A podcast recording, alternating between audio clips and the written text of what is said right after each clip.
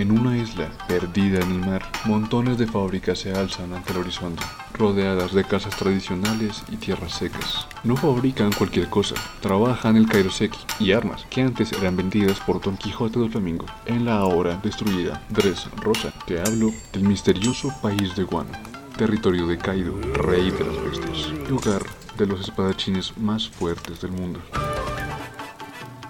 Seguimos en el especial. Lo último en que quedamos es que estos capítulos no serían tanto por los conceptos, sino por paralelos. Así que comencemos. En el mundo de One Piece existen los Yonko, traducible del japonés como los cuatro emperadores. Son piratas cuyo poderío militar e influencia son tan grandes que dejan de ser considerados como simples criminales y pasan a ser entidades que ponen en riesgo ya no la seguridad de los civiles, sino la autoridad y la soberanía del gobierno, siendo ellos mismos Estado o gobierno en algunos territorios. Ellos son Barba Negra, Shanks, Big Mom y Kaido. En la serie hemos visto los territorios dominados por los piratas de Big Mom y por los piratas bestia, los de Kaido. Por su parte, Big Mom tiene una isla principal, Whole Cake Island, donde vive y gobierna, y otras varias islas por todo el océano que protege y en donde cobra impuestos o cualquier otro tipo de favores. Y Kaido, como ya lo mencioné, tiene a Guano. Guano es su isla principal, pero no solamente esa isla, tiene también varias islas regadas por todo el océano, pero él no cobra tanto impuestos. En cada isla tiene una fábrica de armas. En las islas en las que más tienen influencia, ellos ponen ejército, lo que podríamos llamar una policía, e incluso un sistema legal. Además tienen, en algunos casos, reconocimiento y aceptación por parte de los habitantes de la isla o país. Esto, en nuestro mundo, también pasa. A veces con matices algo tenebrosos o inquietantes. Tibú es un municipio con alta producción minera, especialmente petrolera. Incluso por ahí pasa el famoso oleoducto Caño Limón, además de que tiene grandes reservas de carbono, uranio y coltán. Allí también hay amplias fincas ganaderas y de cultivos para coger. Pero, según los propios habitantes, la mayor fuente de trabajo e ingresos es el cultivo de coca.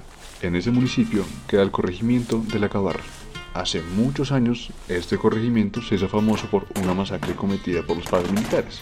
Lo interesante viene cuando sabemos cómo eran las cosas antes de esa masacre. Un testimonio recogido por el medio Las Dos Orillas nos cuenta sobre la época previa a la masacre. La Gabarra vivía una época de bonanza por la coca. En ese entonces era el segundo mayor productor de coca en el país.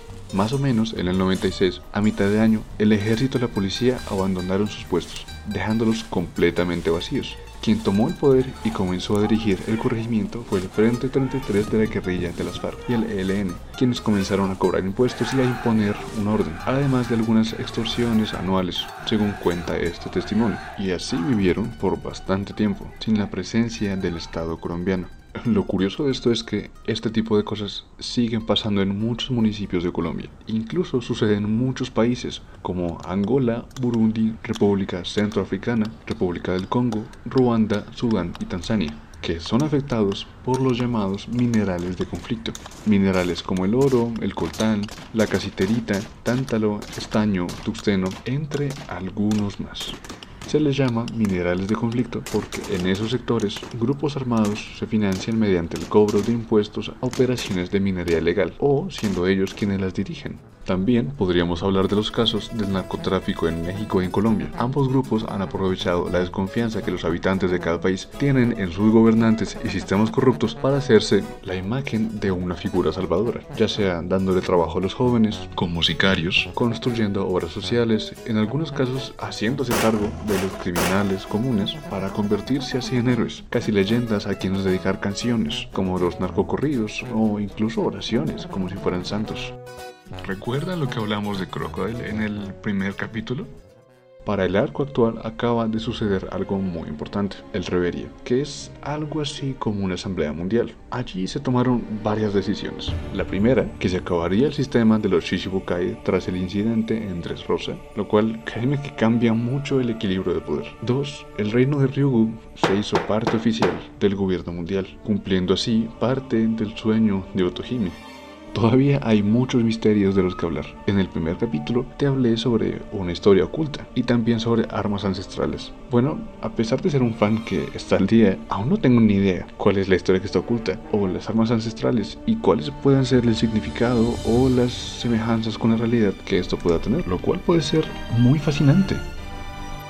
Hay un pensamiento que me encanta. Todas las historias son reales, así no hayan sucedido. Esto porque cargan los miedos, saberes, amores y pasiones de las personas que las cuentan, las transmiten y las escuchan.